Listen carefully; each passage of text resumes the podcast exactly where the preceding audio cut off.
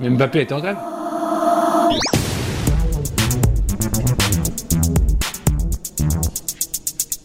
C'est le bonus. C'est le bonus. On vous dit, euh, ils sont distraits, mes petits camarades. Qu'est-ce que vous voulez euh, C'est le bonus. On l'enregistre directement après l'épisode. Ici, c'est l'épisode 322. Il restait des choses à dire, comme à chaque fois d'ailleurs. Et donc, en 15 minutes, on va essayer de vous les servir avec euh, mes petits camarades que sont toujours euh, Aurélien d'un côté et euh, Xavier de l'autre pour euh, parler de choses diverses Salut. et variées.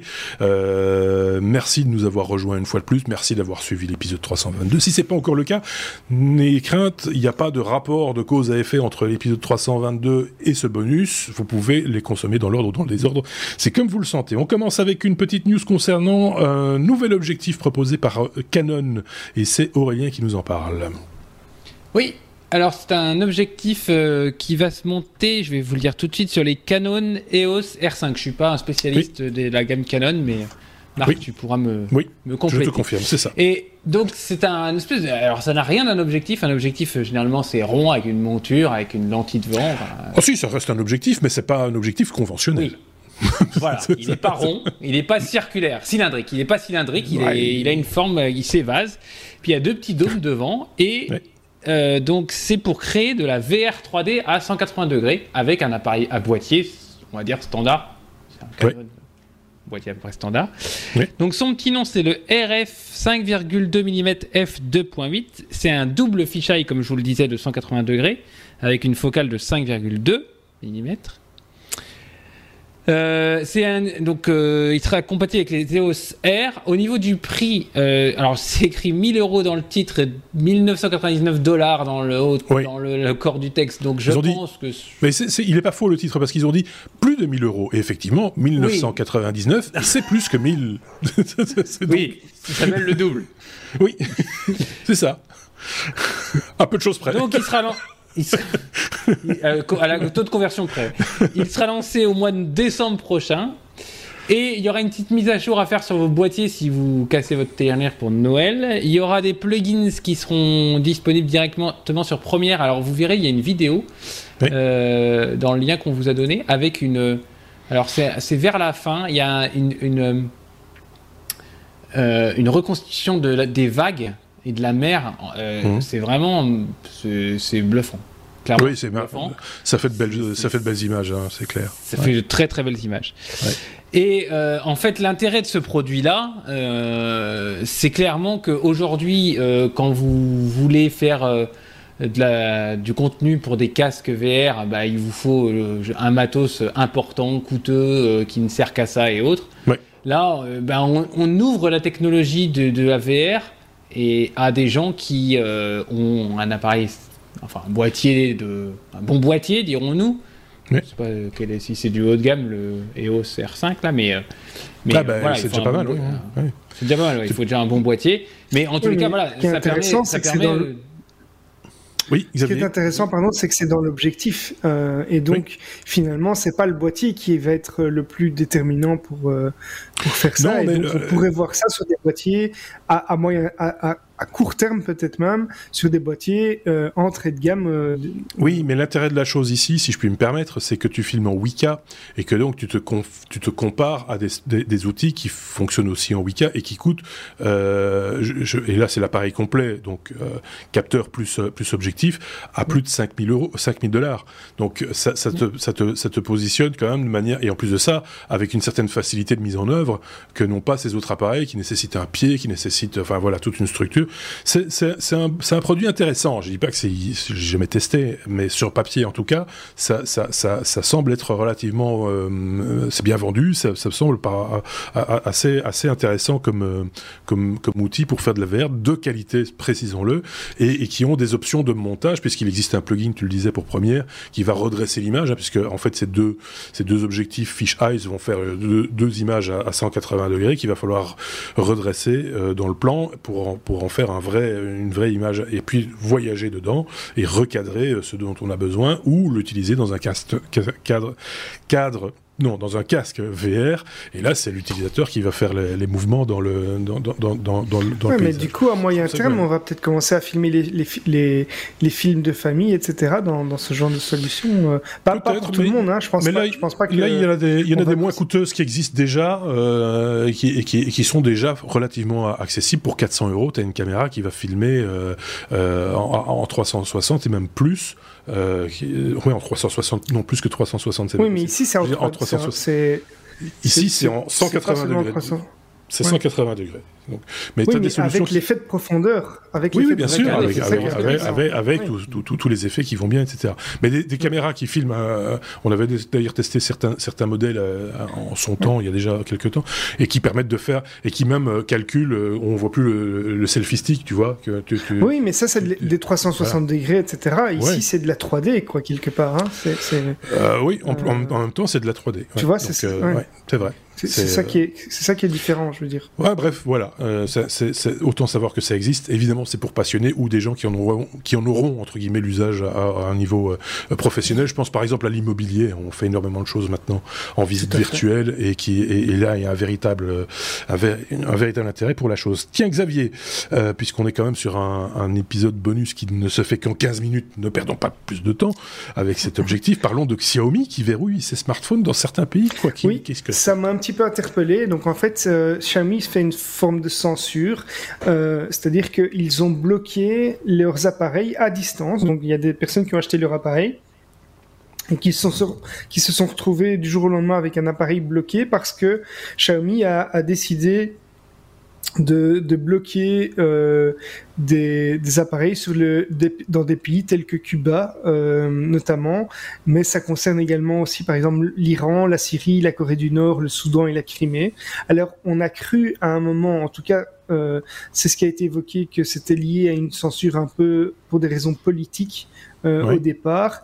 Et Xiaomi s'en défend. Alors, est-ce que c'est vrai ou pas?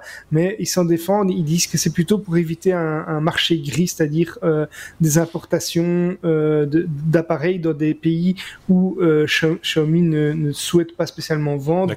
Euh, ils veulent ils protéger les, eux, ouais. les mmh.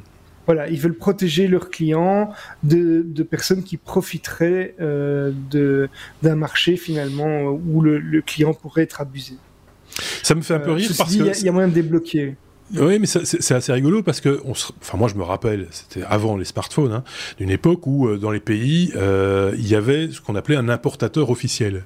Je sais pas si ça, vous avez connu ça l'un ou l'autre, où euh, tu avais une, oui. des marques, par exemple américaines, qui avaient dans chaque pays ou pour certains groupes de pays un importateur officiel et tout oui, passait par lui. Fréquent, ouais, et c'était, mais ça s'est beaucoup perdu avec Internet, la vente en ligne, etc. C'est vrai que ce sont des choses qui se sont un petit peu perdues. Oui, mais t'as des distributeurs maintenant. T'as des, ouais, mais c'est encore différent. Le principe de distributeur, c'est encore différent. Parce que euh, un importateur, c'est vraiment le, le représentant, l'ambassadeur de la marque sur un territoire et qui et tout doit passer par lui et personne ne peut acheter en direct parce qu'il y aurait rupture de contrat. personne ne pouvait acheter en direct chez le fabricant ou même aller prendre un billet d'avion, aller sur place, dire c'est pour acheter machin, etc. On va vous dire c'est pour quel pays, pour la Belgique. Ah, renseignez-vous, machin, etc. Parce que sinon on va devoir créditer euh, la, la commission de notre importateur exclusif, machin, etc. Et on revient un petit peu à ça avec des outils comme ceux-là qui peuvent être bloqués à distance, j'ai l'impression. Euh, oui. euh, Alors il y a une solution, c'est de, de, réinstaller une ROM alternative, évidemment, pour, euh, oui. pour débloquer l'appareil. Dé... Ouais. Mais c'est toujours voilà, possible. Ouais. T'as levé le doigt très scolairement, euh, Aurélien. Oui, a, c est, si je me souviens bien, on a parlé il y a quelques semaines de Samsung qui bloquait des télés qui étaient tombées du camion. Oui, c'est ça. Oui, oui, tout à fait. Même, même chose. Mais ici c'est différent. Hein. C'est encore. Oui, oui, c'est pour d'autres raisons, mais le, un... le principe, c'est sur le principe du blocage, Xavier. Tu vois, c'est de dire. Oui, oui, non, j'ai bien compris, mais je dis. Je n'ai pas d'intérêt financier n'ai pas d'intérêt financier à être distribué dans tel pays, bah je les bloque dans ce pays. Voilà, tac. C'est ça. Euh... Je, je, trouve plus louable le fait de bloquer un appareil qui a été volé, par exemple, oui. que, que ici. Tout à fait d'accord. Voilà. Euh, Aurélien, euh, en Afrique, on va pouvoir recharger les voitures électriques, et ça, c'est une bonne chose. Oui, oui. Alors ça, non mais, mais c'est mon vrai. côté. Euh... Non, non, mais c'est mon côté. Euh, il, faut, il, faut, de la. Non. mon côté. Euh, il faut de la techno pour tout le monde et tout ça. Non, bah, Tesla oui. a annoncé euh, deux superchargeurs à Casablanca et à Tanger. Donc il y a 25 000 bornes à travers le monde de Tesla, 25 000 superchargeurs Tesla, mais il y en avait zéro sur le continent africain. Et c'est les deux premières. Je trouve ça bon. Au Maroc. Ok. Euh, Au Maroc.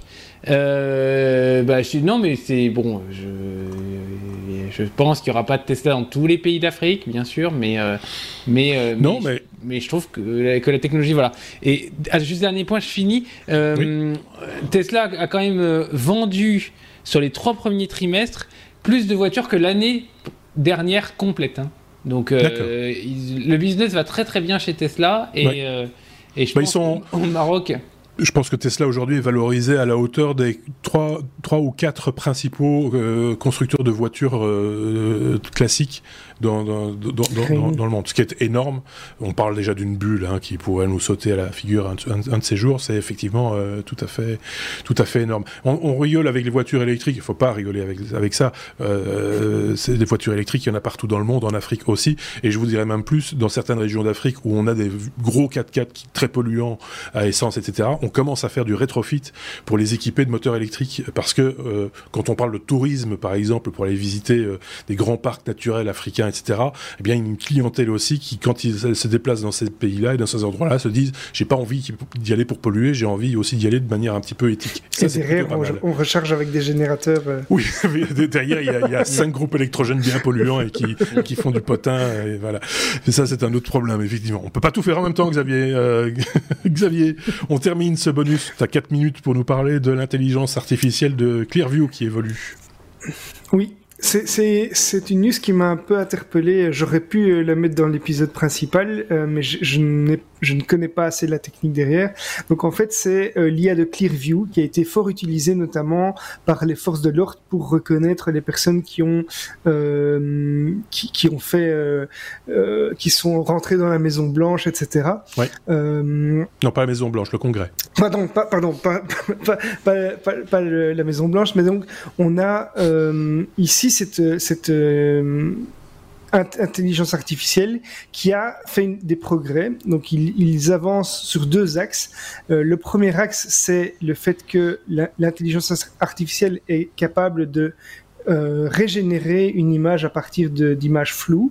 Donc Mhm. euh, ils, a- ils apprennent automatiquement comment l'image était à, l'origine. En tout cas, ils essayent de, de le faire à partir d'une image floue. Et les, les, les résultats sont assez bluffants. Et donc, ils essayent de reconnaître des, des personnes à partir, à partir d'images floues avec euh, déjà un certain bon résultat. Mais surtout, euh, c'est ce qui m'a interpellé, ils essayent ici de reconnaître des visages, même s'ils sont masqués. Et c'est ça qui m'interpelle parce qu'en fait, ils essayent de deviner à quoi pourrait ressembler euh, le visage de la personne malgré qu'elle porte un masque. Euh, et ils arrivent déjà à, à certains résultats. Allez, là, j'ai quand même beaucoup de mal à comprendre comment, comment ils font. C'est. Euh. Peut-être que j'ai pas toutes, j'ai pas toutes j'ai pas les infos pour la news, mais ça m'a interpellé. Et celui-ci, c'est Zorro. Et celui-ci, c'est- c'est aussi Zorro, c'est Zorro, mais avec un autre masque. Euh, non, mais c'est vrai. Enfin, on avait parlé de, de, de- de reconstitution d'images, et en tout cas, c'était une technologie Google, si je ne dis pas de bêtises. On avait parlé de ça il y a quelques temps maintenant, où ils avaient aussi une technologie tout à fait bluffante de, de, de, de restitution d'une image en haute définition, alors qu'elle était en très basse définition initialement, avec une, une application d'un principe un petit peu particulier, euh, basé sur l'intelligence artificielle. Mais avant d'interpréter la photo, ils appliquaient sur l'image euh, basse définition une espèce de, de flou gaussien, euh, et pour reconstruire en- ensuite une photo plus, plus précise. Les résultats qu'ils ont montrés étaient plutôt bluffants, mais on n'a pas vu sur des images originales qu'on puisse dire, ok, ça, on sait qu'on sait que c'est l'image d'origine est mauvaise et celle-là. Enfin, Ouais. Bref, mais, mais on voit qu'il y a d'énormes évolutions sur ce type de technologie euh, et aussi évidemment dans la, la- la surveillance. Euh, je tiens à signaler juste au, au passage, j'ai pas l'information, j'ai plus l'information sous la main, mais euh, on l'a partagé sur nos réseaux puisqu'on partage avec vous notre veille. Vous le savez maintenant depuis le début de la saison et euh, j'avais vu passer une news. euh, je vais essayer de la retrouver dans la minute qui vient concernant concernant quoi euh, Je vais vous le dire.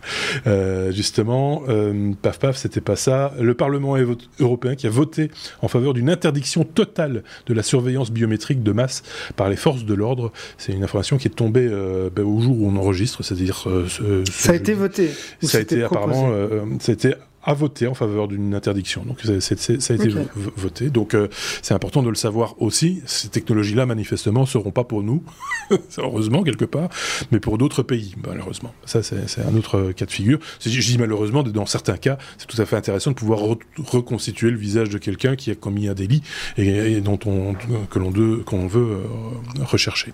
On arrive au terme des 15 minutes qu'on s'est euh, donné pour, pour conclure un, un j'allais dire un hors-série, mais non, mais c'est un bonus. Il reste même que 14 secondes. Je vais dire donc tout de suite merci à Xavier et à Aurélien qu'on va retrouver très prochainement. Je vais vous dire merci à vous aussi de nous avoir écoutés une fois de plus. N'hésitez pas à commenter et à partager ce euh, bonus dans vos réseaux et on se dit à très bientôt, comme par exemple la semaine prochaine. Salut